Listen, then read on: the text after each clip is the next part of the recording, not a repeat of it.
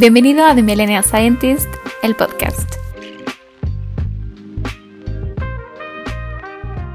Hola organismo pluricelular, el día de hoy te doy la bienvenida una vez más a este espacio, a este podcast, y estoy súper emocionada de presentar por primera vez a un invitado en, este episodio. Su nombre es Arián Escájeda y es eh, bioquímico egresado de la UNAM. Hola Arián, ¿cómo estás? Hola, ¿cómo estás? Bien, todo bien. Oye, pues ¿cómo es que te invité esta vez al programa para platicar un poco sobre esta técnica CRISPR-Cas? No, pues muy bien, muy bien. Un premio Nobel un poquito inesperado, eh, pero más, más que merecido. Más que eh, merecido, ¿no? Muy feliz. yo creo más que, que merecido. Fue súper rápido, ¿no? Sí, sí, sí, sí. Es uno de los premios Nobel más rápidos que se ha dado de la historia. Eh, la realidad es que eh, los premios Nobel se dan por, por, trayectoria, por la trayectoria de los científicos, de los investigadores principalmente, o por descubrimientos que son realmente importantes, que son breakthrough, que son este, hitos dentro de la, de la ciencia. En el caso particular de, la, de los premios de medicina y fisiología y de química, por lo regular se van más casi siempre hacia la trayectoria. Es un poquito más difícil que se los den por un premio que sea un, un parteaguas en la investigación o en la ciencia en la que se está. Por eso es tan importante este premio, ¿no? Un ejemplo es el Premio Nobel de Medicina y Fisiología, Kinya Yamanaka, en el que descubre él en el 2006 las células pluripotentes inducidas el premio Nobel se lo gana en el 2012, ah, con seis años de diferencia de medicina y fisiología. Eso es algo muy, muy, muy importante. Su descubrimiento es sumamente importante eh, al nivel de CRISPR-Cas. Sus implicaciones para la sociedad están al nivel de las implicaciones que, que tiene CRISPR-Cas. Tal vez las que tiene CRISPR-Cas son más amplias, pero bueno, siguen siendo las dos eh, investigaciones muy importantes y por eso se les dieron. Incluso, pues hay un tema de machismo muy fuerte, ¿no? Eh, dentro de la comunidad científica. Y digo, este es, este es el único Nobel que yo tengo conciencia, que, que es de ciencias, que tiene que ver con ciencias y que se le ha dado únicamente a mujeres. De hecho, hay un poco de controversia, ¿no? Porque justamente hubo uno de los investigadores involucrados, este, me parece que es un español, que fue justamente el que observó todo este sistema de CRISPR-Cas y que se dejó fuera el premio Nobel, ¿no? Sí, sí, sí, sí, este es todo un tema. Te digo, esto es algo impresionante, o sea, sí, o sea, cuando la comunidad científica tiene la oportunidad de meter a un hombre, o sea, lo meten, o sea, con, hombre, sí, a veces, a veces sin justificación, o sea, sin una justificación tan sólida. Claro, porque yo... dejan afuera a los meros meros, ¿no?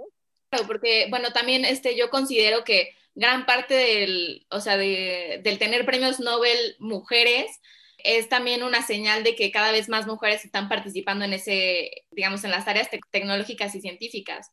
Porque muchas veces ni siquiera es que no se les reconozca, es que sencillamente eran lugares que no se estaban ocupando por mujeres.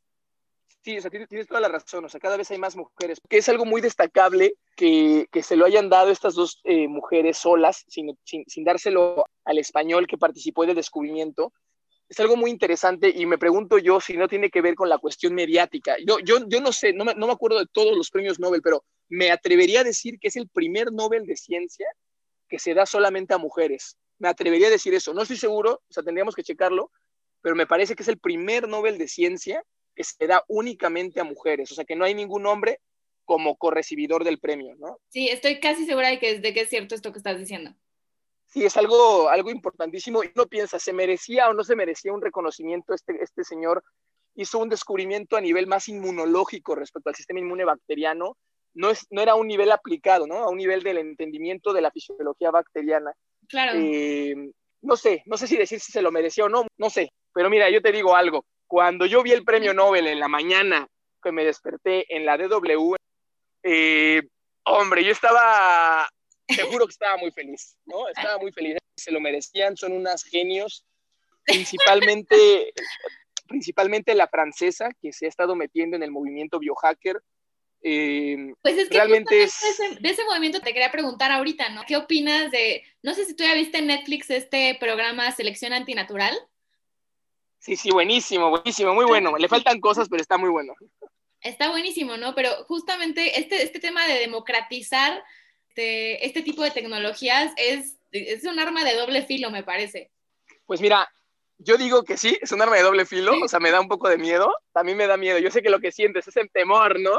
Es como el temor, justo. Coronavirus, o sea, que alguien haga un virus, que alguien haga un virus como el coronavirus porque tiene acceso a CRISPR-Cas, Sí, no, que tienen acceso sí, bueno, o sea, cosas más allá del terrorismo. Sí, sí, sí. Sí, bioterrorismo, eso es lo que nos da miedo, que haya un bioterrorismo que, que de verdad pueda poner en peligro a la humanidad. Y ahorita que estamos viendo que no podemos con un virus tan ridículo, o sea, es un virus interesante, pero realmente las vacunas tienen 100 años de existencia, si no es que más, si no es que me estoy equivocando y hasta es más tiempo. Y, este, y aún así no pueden hacer una, una vacuna que sea segura, los gobiernos no pueden ponerse de acuerdo, China y Rusia están ocultando miles de datos, y los que no ocultan datos como AstraZeneca, las empresas occidentales, pues sacan pues noticias malas, ¿no? Eh, en fin, en fin, estamos viendo que no podemos pelear contra estas cosas tan sencillamente como esperaríamos con la tecnología que tenemos hoy en día. Y, este, y bueno, que alguien tenga el poder de hacer un virus, si quisiese, utilizando toda la tecnología biohacker que está por 5 mil pesos disponible. Por ejemplo, los kits de Josiah Steiner, que es el, que, el, dueño de The Odin, cuestan 5 mil pesos. Un kit con CRISPR-Cas y un par de secuencias. Sí, o sea, Entonces, es súper accesible sí, es súper accesible. Y en una parte de mí me hace decir, oye, qué bien, oye, qué genial.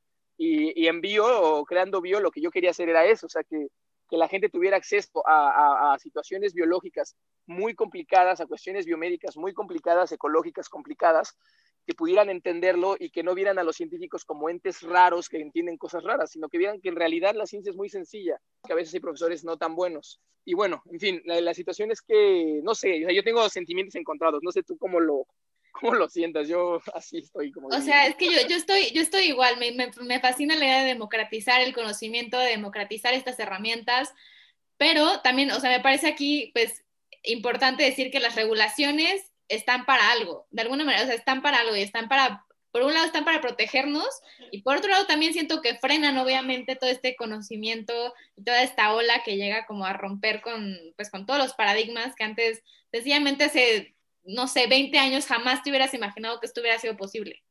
Sabes que mira, por una parte, por una parte me da miedo y por otra parte creo que es algo necesario. Mira, ¿En, las, las ¿en qué sentido creerías que es necesario? Mira, las farmacéuticas ocultan muchísimos datos, sobre todo los medicamentos que sacan. O sea, hay reglas, hay lobbies en todos los gobiernos y las Claro, es, es, lo que platicabas tú en tu, en tu último video, ¿no? Voy a invitar a todos a que vayan a checar tu último video en bio en YouTube sobre las regulaciones que tiene, bueno, la seguridad en, en, la, en, las farmacéuticas. Es una, es una situación muy difícil, o sea, las farmacéuticas ocultan datos y lo tienen permitido por ley eh, ocultar datos, solamente le tienen que dar ciertos datos a las entidades regulatorias, pero ni siquiera le tienen que dar todos los datos, o sea, tú haces estudios y de los estudios que haces tú puedes elegir cuáles sacas a la luz para la entidad regulatoria y cuáles no. Y de los que sacas a la luz para la entidad regulatoria, no, no están públicos, o sea, no son para el público, solo están libres para la entidad regulatoria, o sea, no, no para el público. Esto tiene consecuencias peligrosas para nosotros y, y, y además tiene una consecuencia más, más importante eh, que, que frena la innovación y todavía otra más importante que nos impide saber realmente cuáles son los efectos de los fármacos, elegir un buen fármaco y no gastar dinero a lo tonto. Y, y, eso es una situación muy difícil porque en Estados Unidos y en México también para la población es muy caro, los medicamentos son extremadamente caros. En Estados Unidos los biohackers están desarrollando patentes abiertas, ¿no? Están desarrollando insulinas de patente abierta. Claro, eso están está desarrollando, exacto, fármacos contra el VIH de patente abierta, vacunas contra el VIH de patente abierta al final va a ser algo necesario para balancear la situación con las farmacéuticas. Eh, digo, es muy bueno, o sea, yo, yo estoy en pro de que existan las farmacéuticas, pero creo que tenemos un pequeño sesgo y tenemos una problemática muy fuerte con ellas en ese sentido de la información, en el sentido de los precios. Entonces es una situación complicada, la realidad es esa. Entonces los, los biohackers pueden ser un contrapeso en esta, en esta situación. Entonces, en fin, es muy fuerte. Pero bueno, o sea, al final ahí estamos hablando básicamente, o sea, no nos estamos yendo tanto a como al tema del potencial de edición genética que existe, o sea, el poder modificar el genoma humano para erradicar enfermedades, enfermedades genéticas, enfermedades hereditarias principalmente. Entonces, de todo es lo que escucho a mi alrededor, y obviamente yo sé que, que falta para eso y que se tiene que regular, todo este tema de, una eugenesia, del crear un superhumano, porque una parte es el, el, poder editar el genoma para evitar enfermedades y otra parte es editar el genoma para volver a alguien más inteligente, más hábil en instrumentos, más rápido corriendo, más lo que quieras, el, el potenciar la capacidad humana y el hecho de que esto no se vea, no se vea reflejado en todos los estratos sociales. Sí, mira, la realidad es que ahorita la regulación en Estados Unidos marca que no puedes modificar la línea germinal. O sea, la, bueno, no puedes hacer modificaciones en la línea germinal. O sea, ve a decirles eso a China y se van a reír en tu cara.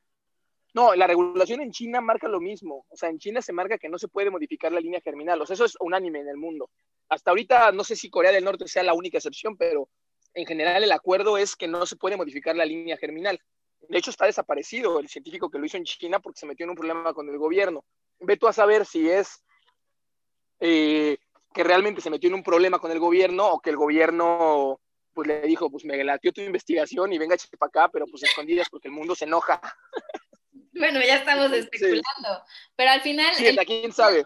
Pero, o sea, independientemente de que no exista esa regulación, bueno, que la regulación sencillamente lo frene ahí de, de, entrada, pero tú crees que en el futuro no se pueda, o sea, al final, sí. o sea, los bebés de probeta llevan existiendo muchos, muchos años y el, y el hecho de, de poder de, tener hoy estas herramientas que nos permitan seleccionar estas características, pues es, también es bastante cuestionable, ¿no?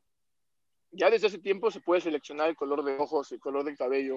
Hay clínicas eh, donde te lo pueden hacer en Estados Unidos. Justamente. La, la situación con la modificación de la línea germinal, yo creo que no va en cuanto al diseño del humano, porque eso ya lo estamos haciendo, eso ya es legal, sino en cuanto a la herencia.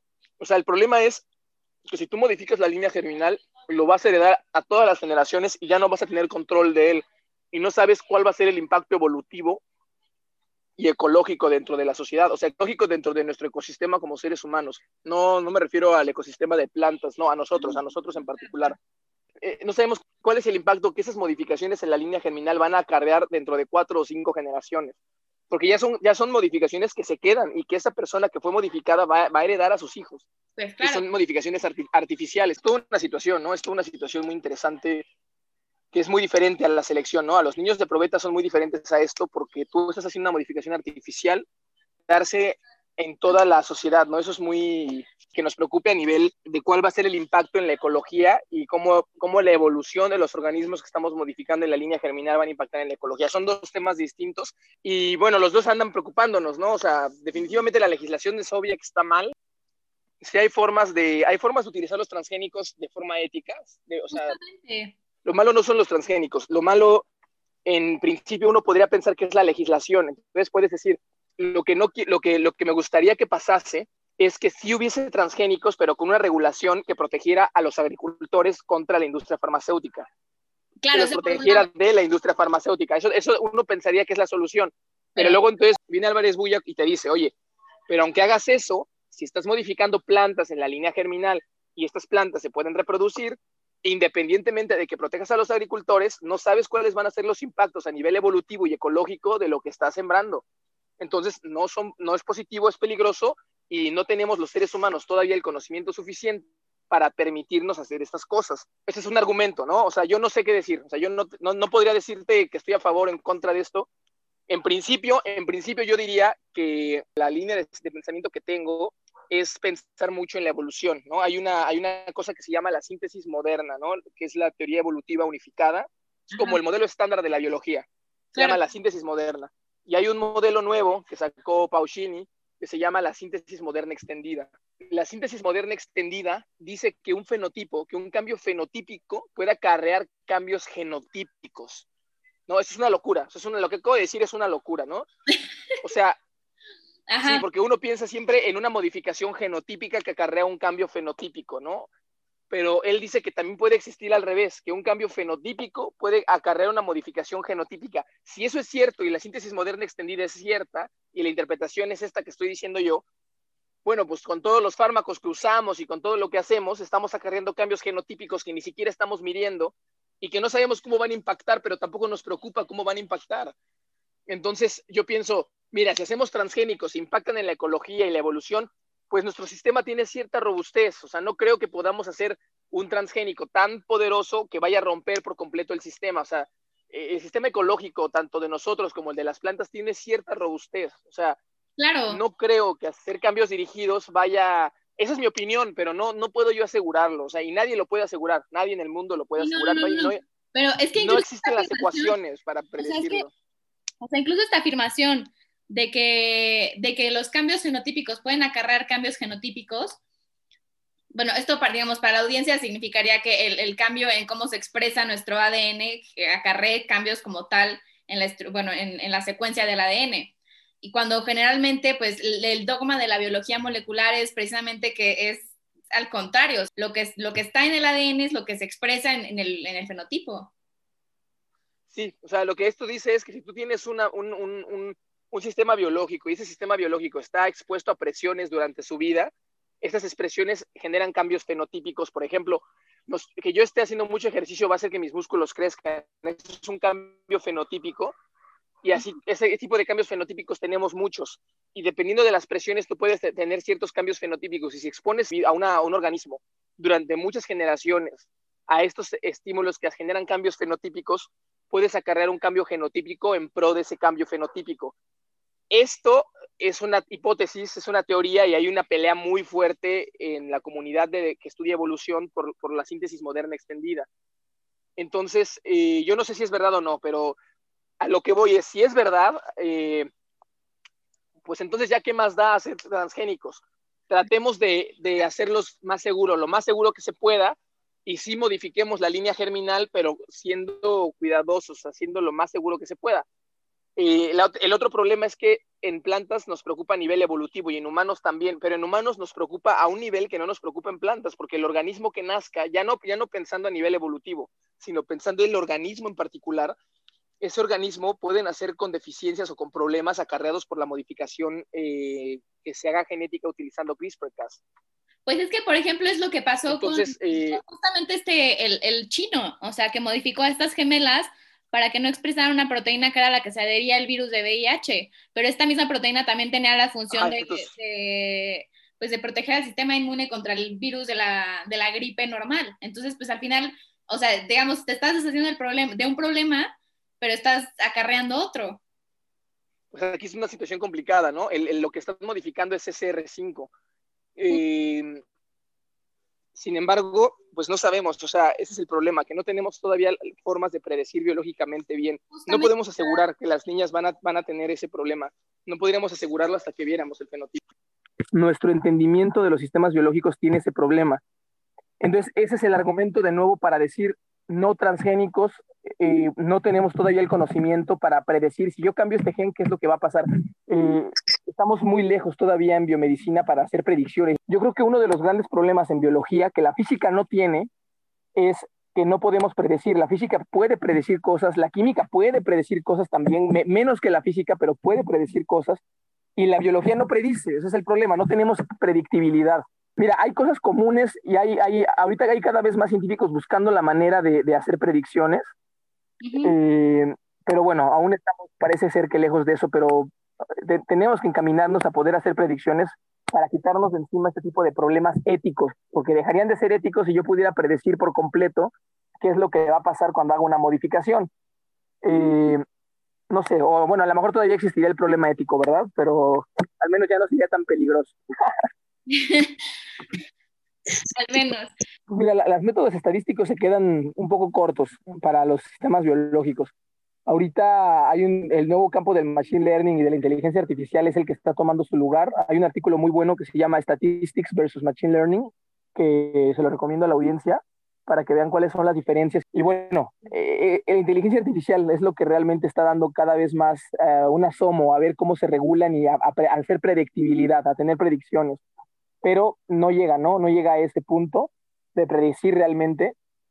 Yo creo que la bioinformática trata de hacer eso, se trata de acercar a eso, pero yo no sé si la bioinformática es la solución. Digo, yo, yo hago bioinformática, es lo que principalmente hago, es lo que más me gusta hacer y es a lo que más futuro le veo ahorita, pero yo no creo en lo personal que sea la solución la bioinformática. Creo que hay algo que no hemos visto, hay algo más allá que no hemos visto y que, y que a lo mejor es mucho más sencillo de lo que estamos pensando eh, y que no se requiere analizar tantas cantidades masivas de datos.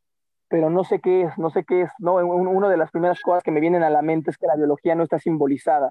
O sea, tú tienes que leerte largos, largos, largos papers para poder entender sistemas biológicos, cosa que no tienes que hacer eh, cuando lees matemáticas. La matemática tiene un montón de símbolos en los que en corto entiendes, no importa el lenguaje que hables, no importa si hablas francés, inglés, chino, mandarín o el cantonés, lo que hables, tú puedes leer los símbolos matemáticos y entenderlos Eso es algo que no puedes hacer en biología. En biología tienes necesariamente que leer con palabras en un idioma en particular lo que está ocurriendo. Uno hay una simbología universal para la biología que permita sintetizar los descubrimientos de manera sencilla y rápida y universalizarlos, ¿no? Generalizar ciertas cosas. Entonces, no sé si en principio por ahí también siento que hay una brecha que no hemos cubierto y que no hay muchos investigadores que estén cubriendo la, la simbolización de la biología. En fin, en fin, es, es todo un tema, es todo un tema muy difícil que, que me estresa, ¿no? Me estresa que no tengamos nada de eso. Claro, claro. Pues bueno, Arián, ya vamos a, a darle un cierre a este embrollo, que ya no sé si la audiencia al final se va a quedar con más dudas o qué va a pasar. Perdón. Eh, pero bueno, CRISPR Cas al final, digo, para aclarar así a, a, grandes rasgos, ya se podía editar el genoma desde hace 40 años o 60 años. Claro. Eh, lo que pasa es hacerlo... Es la democratización de estas herramientas, o sea, que podíamos quitarlo desde hace mucho. Es súper cierto, de que podíamos hacer selección incluso desde antes y que hacíamos pues hacemos domesticado especies de, de, plantas, de animales, eso es hecho desde hace muchísimo. Pero el, el tema con CRISPR es, este, es la capacidad de ser tan específicos y democratizar este tipo de herramientas. Diría yo que es como el gran parteaguas de CRISPR. Sí, exactamente. Esto es porque los sistemas de edición genética que teníamos anteriores a CRISPR-Cas tenían muchos errores que podían degenerar en cáncer. Eso es lo que CRISPR-Cas no tiene. CRISPR-Cas tiene una seguridad brutal y por eso hay terapias génicas que se aprueban hoy en la, por la FDA y que se venden hoy en el mercado estadounidense y en el mercado europeo de medicina. Eso no pasaba, eso no pasaba antes de CRISPR, porque obviamente cuando vieron que algunos desarrollaron leucemias, prohibieron hacer terapia génica posterior a los descubrimientos en 1980. En fin, esa es la principal cosa más importante de CRISPR, que hace realidad la terapia génica a nivel ya pues aplicado. Va a estar interesante cómo, cómo evolucione todo a partir de aquí, ¿no? Exactamente, va a ser muy interesante. Eh, hay que estar atentos que si conjuntamos el descubrimiento de Shinya Yamanaka con, con, el de ellas, es cuando se puede venir una revolución muy fuerte. Eh, y pues esperemos a ver qué pasa. Las células troncales aunadas a CRISPR-Cas pueden ser la panacea para muchas enfermedades. Pues creo que con esto terminamos eh, este espacio. Sí, no, pues este, mucho gusto a todos y un saludote, ¿eh? Este, y a todos los invito a revisar el, bueno, checar el canal de Ariana en YouTube, se llama Bio, y trata temas súper interesantes de una manera sencilla y, y me parece que, que, son temas que prácticamente nadie, nadie menciona dentro de, dentro de, de la divulgación de la ciencia. Gracias, María. Y pues te mando un abrazote, a ver cuándo nos vemos. Sí, ahora sí ya. A ver si ahora sí ya nos vemos. La clave de la pandemia.